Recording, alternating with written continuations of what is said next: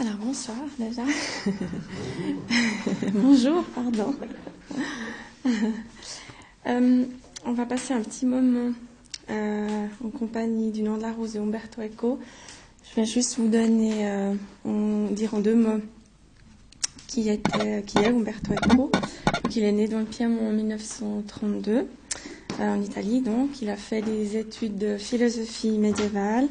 Il s'intéresse à l'art, puis à la sémiologie, en particulier au code visuel donc la sémiologie étant la science ou l'art de déchiffrer les signes. Euh, parallèlement à ses recherches universitaires, euh, il met en œuvre en fait ses théories et ses analyses en matière de communication en se lançant un, défi, euh, celui d'écrire un, roman. Donc en 1980 paraît Le nom de la rose, qui n'est pas seulement en fait une œuvre qui, qui, relate au fait ou qui euh, euh, donne un clin d'œil en fait au, style euh, meurtre et mystère, mais aussi en fait tout le savoir sur le Moyen Âge en fait de Umberto Eco. Le, le, contexte en fait de, l'histoire, on est au XIVe siècle, euh, en plein conflit entre l'Empire et la papauté. Et dans ce contexte-là, dans une, euh, dans une abbaye, euh, a lieu un meurtre, donc, et on demande à Guillaume de Baskerville, qui est un ex-inquisiteur, euh, de venir enquêter le plus discrètement possible sur cette affaire. Il est accompagné de Hatzo de Melk, qui est son secrétaire ou novice.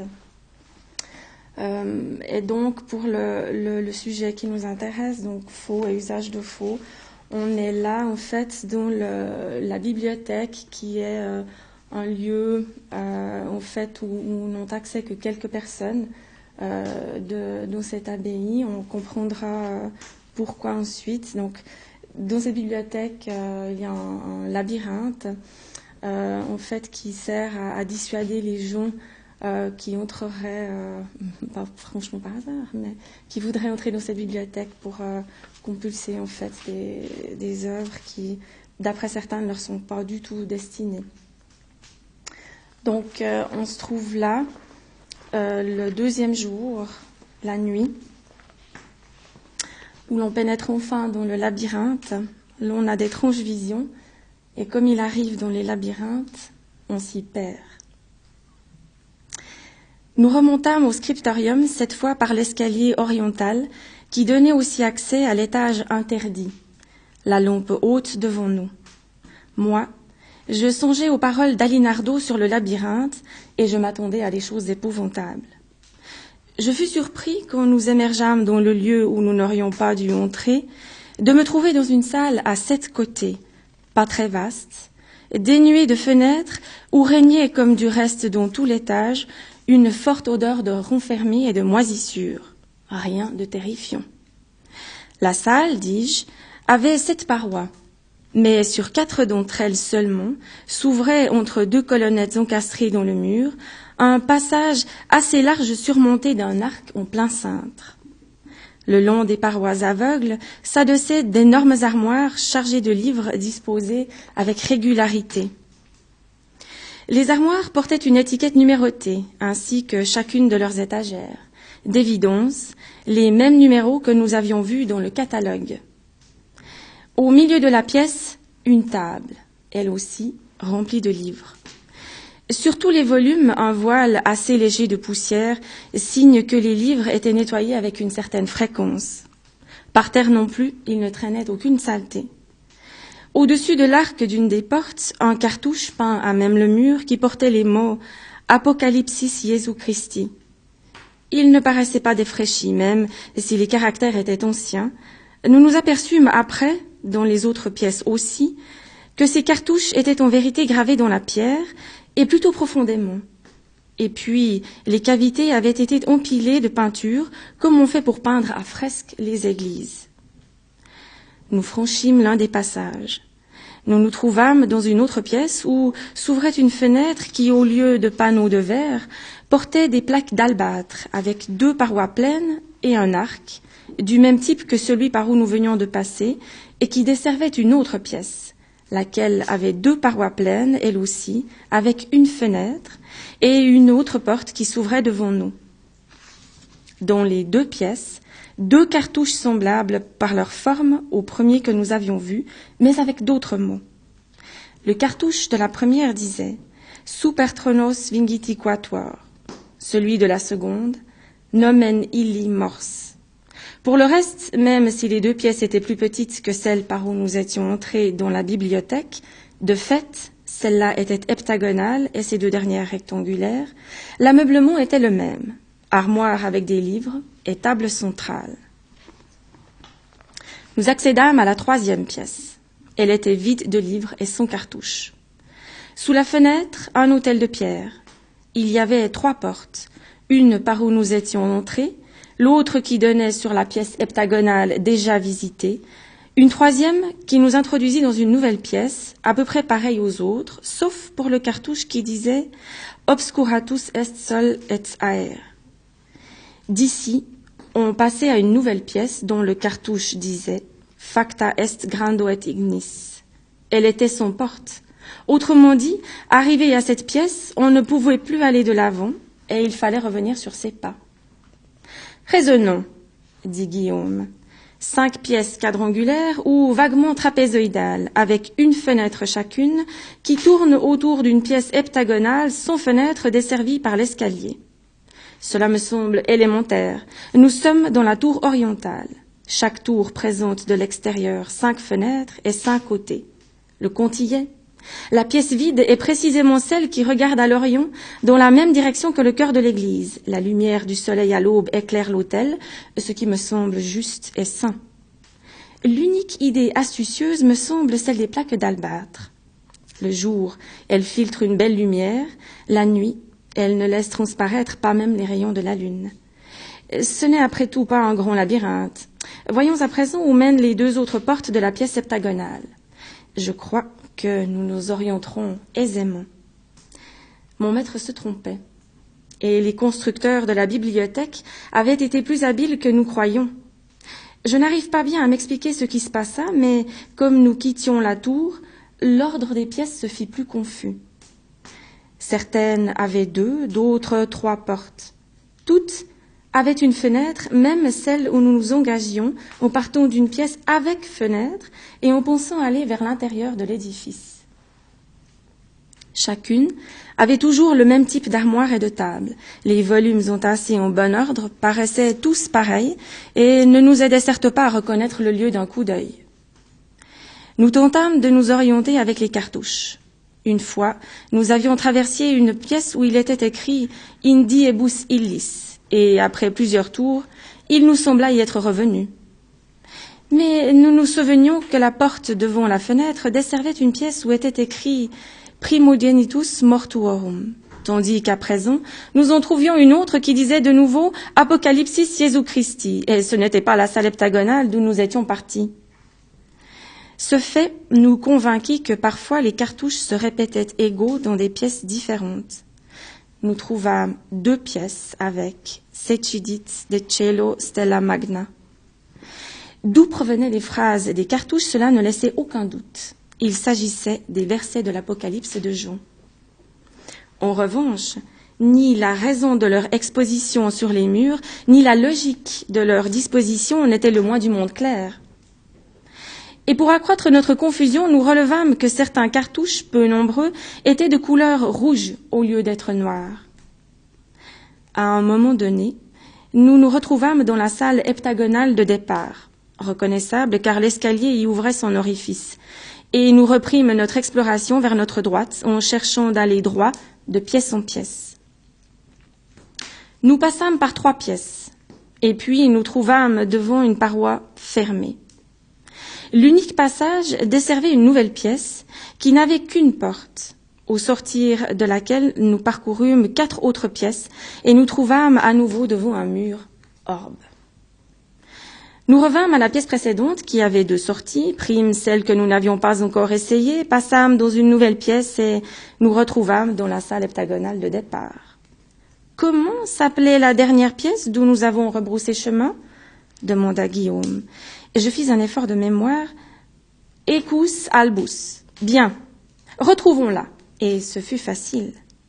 De là, si l'on ne voulait pas revenir sur ses pas, il n'y avait qu'à passer la pièce dite Gratia vobis et pax. Et de là, à droite, il nous sembla découvrir un nouveau passage qui ne nous obligerait pas à faire marche arrière. En effet, nous trouvâmes encore Indiebus illis et primogenitus mortuorum. Étaient-ce les mêmes pièces que nous venions peu auparavant de traverser? Mais nous parvâmes enfin dans une pièce que nous n'avions pas l'impression d'avoir encore visitée, tertia pars terre combusta est. Cependant, arrivés là, nous ne savions plus où nous étions par rapport à la tour orientale. Ma lampe tendue à bout de bras, je m'aventurai dans les pièces suivantes. Un géant de proportions menaçantes au corps onduleux et fluctuant comme celui d'un fantôme vint à ma rencontre. Un diable! criai-je. Et il s'en fallut de peu que la lampe m'échappât, alors que je faisais une brusque volte-face et me réfugiai dans les bras de Guillaume. Celui-ci me prit la lampe des mains et, m'écartant, s'avança avec une décision qui me parut sublime. Il vit lui aussi quelque chose, parce qu'il recula soudainement. Puis il s'avança de nouveau et éleva la lampe. Il éclata de rire. Vraiment ingénieux. Un miroir. Un miroir? Oui, mon vaillant guerrier. Tu t'es lancé avec tant de courage sur un ennemi véritable il y a peu dans le scriptorium et maintenant tu as peur devant ta propre image. Un miroir qui te renvoie ton image grandie et déjetée.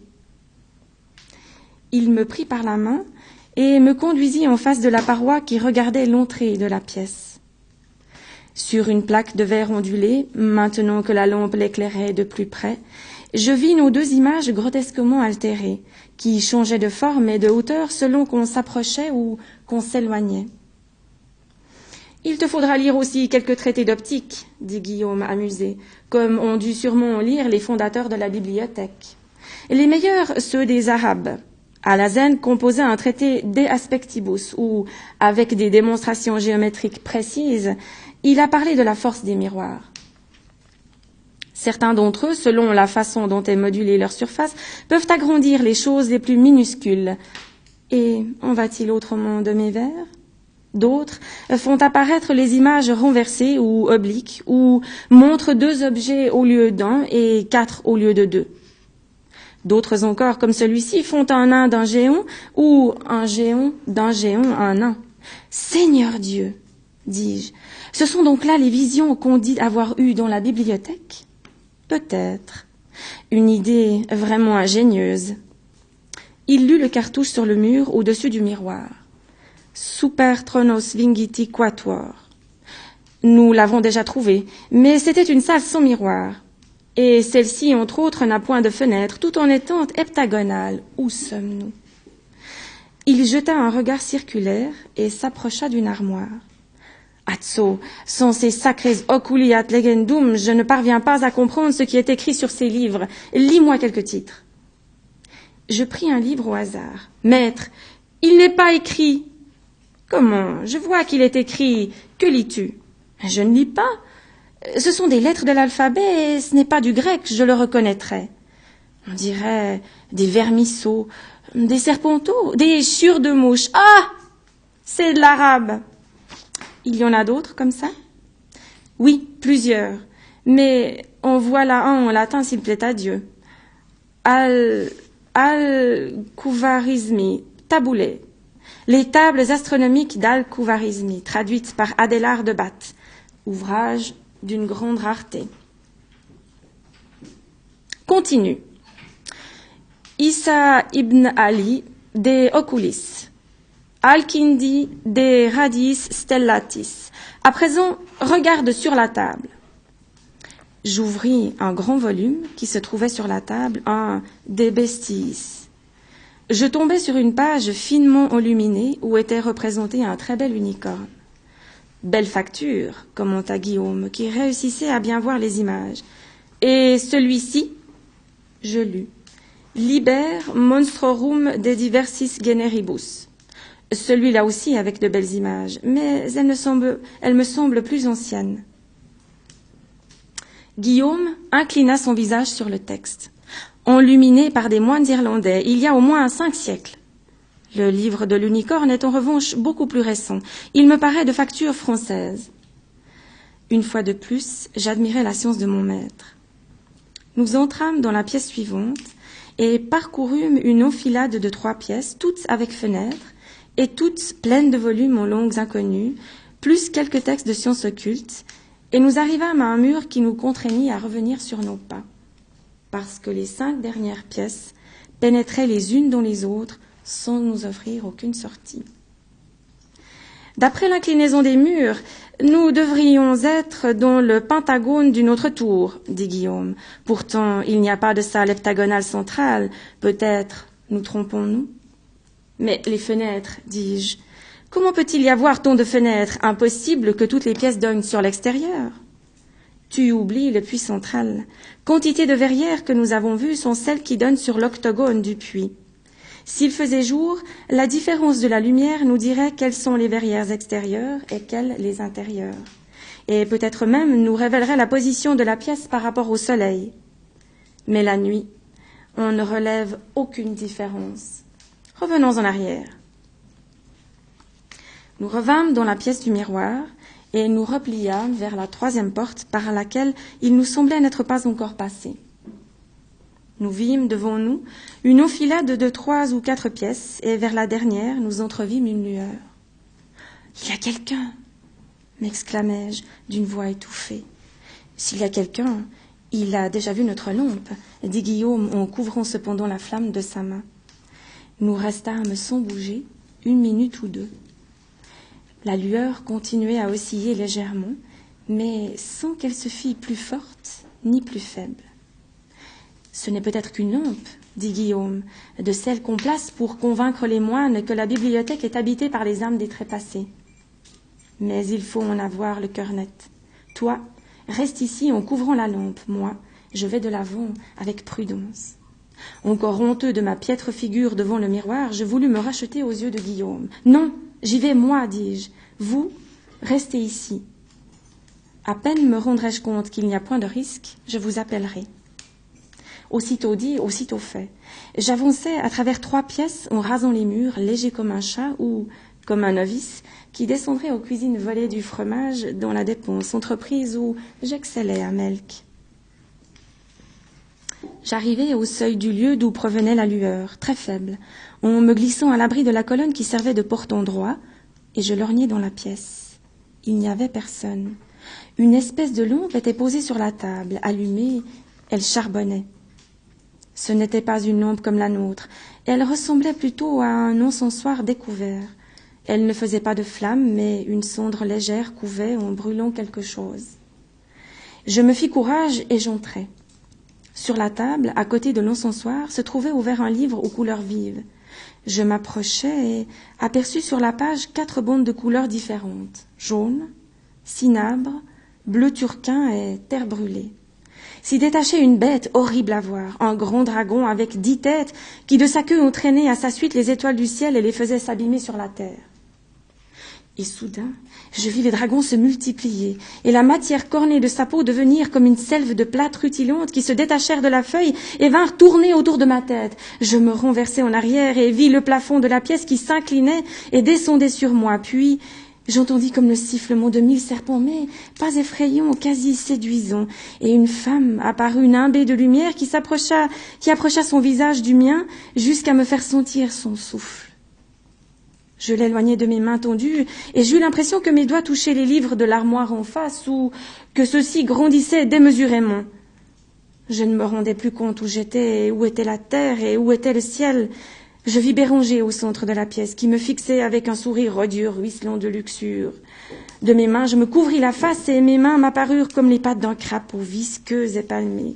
Je criais, je crois, sentis un goût acidulé, acidulé dans ma bouche, puis je m'effondrais dans une nuit infinie qui semblait s'ouvrir de plus en plus sous moi et plus rien ne sut.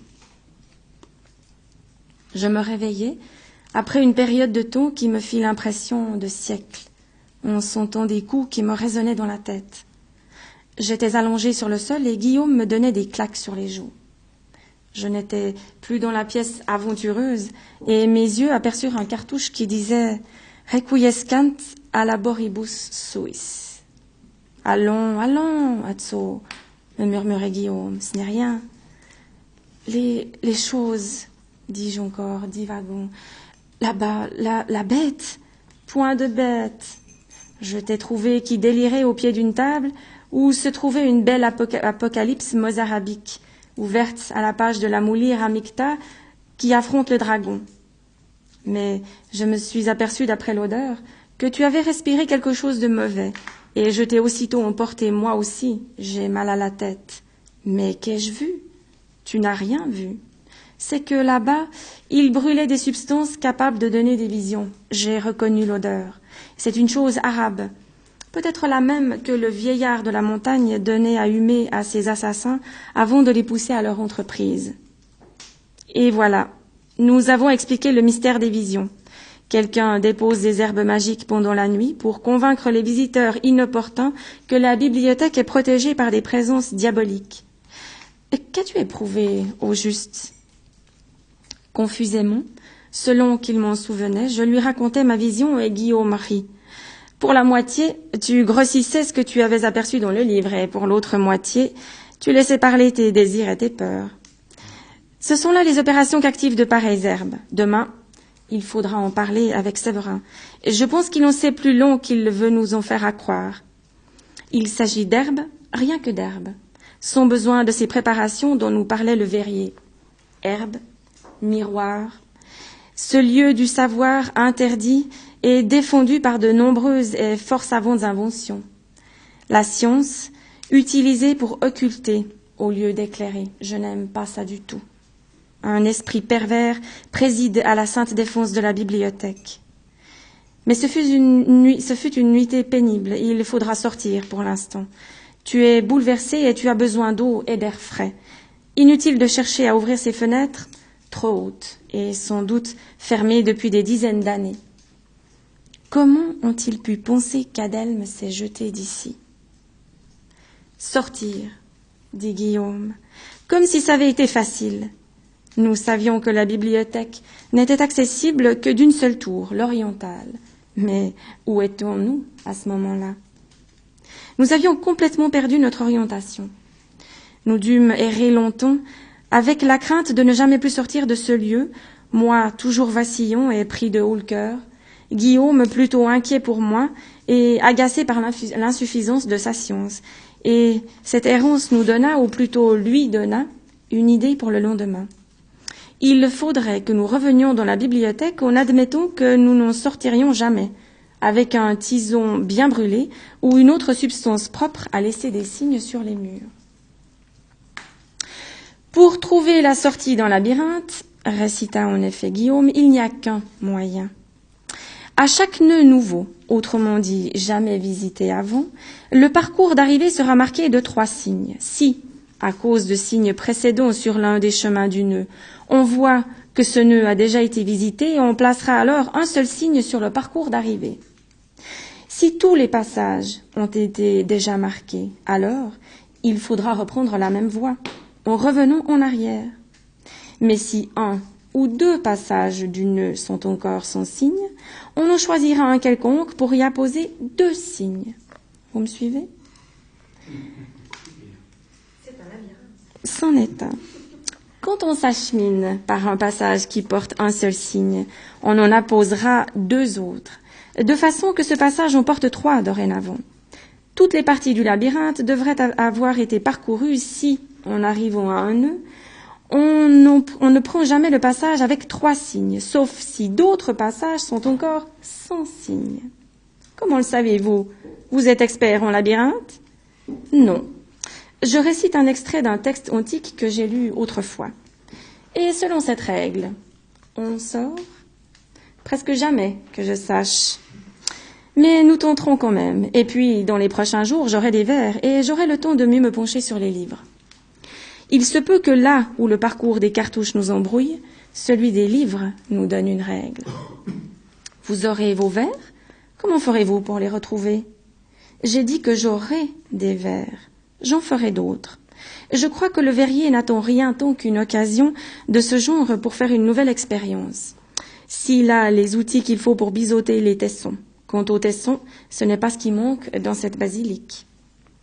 Tandis que nous errions, cherchant notre chemin, tout à coup, au beau milieu d'une pièce, je me sentis caressé au visage par une main invisible, alors qu'un gémissement, qui n'était pas humain et n'était pas animal, se répercutait jusqu'à la pièce voisine, comme si un sceptre rôdait de salle en salle. J'aurais dû être préparé aux surprises que nous réservait la bibliothèque, mais une fois de plus je fus terrorisé et fis un bond en arrière. Guillaume aussi devait avoir eu une expérience semblable à la mienne, car il se touchait la joue. En levant bien haut la lampe, il regardait autour de lui. Il leva une main, puis examina la flamme qui paraissait à présent plus vive. Après quoi, il sumecta un doigt et le tint droit devant lui. C'est clair, dit-il ensuite, et il me montra deux points sur deux murs opposés, à hauteur d'homme. Deux étroites meurtrières s'ouvraient là, et en y approchant la main, on pouvait sentir l'air froid qui provenait de l'extérieur. Si l'on y approchait l'oreille, alors on entendait un bruissement, comme si dehors le vent soufflait. Il fallait bien que la bibliothèque ait un système d'aération, dit Guillaume, sinon l'atmosphère serait irrespirable, surtout l'été. En outre, ces rayères fournissent aussi une juste dose d'humidité afin que les parchemins ne sèchent pas. Mais l'habileté des fondateurs ne s'arrête pas là. En disposant les rayères selon certains angles, ils se sont assurés que par les nuits de vent, les souffles qui pénètrent par ces orifices se croisent avec d'autres souffles et s'engorgent dans l'enfilade des pièces, produisant des sons, ceux que nous avons entendus. Ces sons, unis aux miroirs et aux herbes, augmentent la peur des imprudents qui pénétreraient ici, comme nous, sans bien connaître les lieux. Et nous-mêmes avons pensé pendant un instant que des fantômes nous respiraient sur le visage. Nous nous en sommes rendus compte à présent seulement parce qu'à présent seulement le vent s'est levé. Et voilà un autre mystère résolu, mais avec tout ça, nous ne savons pas encore comment sortir d'ici. Tout en parlant, nous déambulions à vide, perdus désormais, négligeant de lire les cartouches qui apparaissaient tous égaux. Nous tombâmes sur une nouvelle salle heptagonale, circulâmes à travers les pièces voisines, ne trouvâmes aucune sortie, nous revînmes sur nos pas, marchâmes pendant presque une heure, renonçant à savoir où nous étions. À un certain point, Guillaume décida que nous avions perdu la partie. Il ne nous restait plus qu'à nous mettre à dormir dans quelque salle et à espérer que le lendemain Malaki nous trouverait. Tandis que nous nous lamentions sur la fin minable de notre belle entreprise, nous retrouvâmes inopinément la salle d'où partait l'escalier. Nous remerciâmes le ciel avec ferveur et descendîmes pleins d'une grande allégresse. Une fois dans les cuisines, nous nous précipitâmes vers la cheminée, entrâmes dans le couloir de l'ossuaire et je jure que le ricanement mortifère de ces têtes nues me fit l'impression du sourire de personnes très chères. Nous rentrâmes dans l'église et sortîmes par la porte septentrionale. Nous asseyons enfin heureux sur les dalles des pierres de tombe. L'air roboratif de la nuit me sembla un baume divin. Les étoiles brillaient autour de nous et les visions de la bibliothèque me semblèrent très lointaines. Comme il est beau le monde et comme ils sont laids les labyrinthes, dis-je avec soulagement. Comme il serait beau le monde s'il y avait une règle pour circuler dans les labyrinthes, reprit mon maître. Quelle heure peut-il être? demandai-je. J'ai perdu le sentiment du temps, mais il sera bien de nous trouver dans nos cellules avant que sonne matine. Nous longeâmes le côté gauche de l'église, passâmes devant le portail. Je me détournai pour ne point voir les vieillards de l'Apocalypse super tronos vingiti quatuor. Et nous traversâmes le cloître pour regagner l'hôtellerie. Sur le seuil se trouvait l'abbé, qui nous regarda, sur le seuil, pardon, se trouvait l'abbé qui nous regarda avec sévérité. Je vous ai cherché toute la nuit, dit-il à Guillaume. Je ne vous ai pas trouvé dans votre cellule, je ne vous ai pas trouvé dans l'église. Euh, nous, nous suivions une piste, expliqua Guillaume visiblement embarrassé. L'abbé le fixa longuement, puis il dit d'une voix lente et sévère. Je vous ai cherché sitôt après compli. Béranger n'était pas dans le cœur. Que me dites-vous là? fit Guillaume d'un air hilar. En effet, lui était claire maintenant l'identité de celui qui s'était niché dans le scriptorium. Il n'était pas dans le cœur accompli, répéta l'abbé, et il n'a pas regagné sa cellule non plus. Matine va sonner, et nous contrôlerons maintenant s'il réapparaît. Autrement, je redoute quelque nouveau malheur. À Matine, Béranger n'était pas là.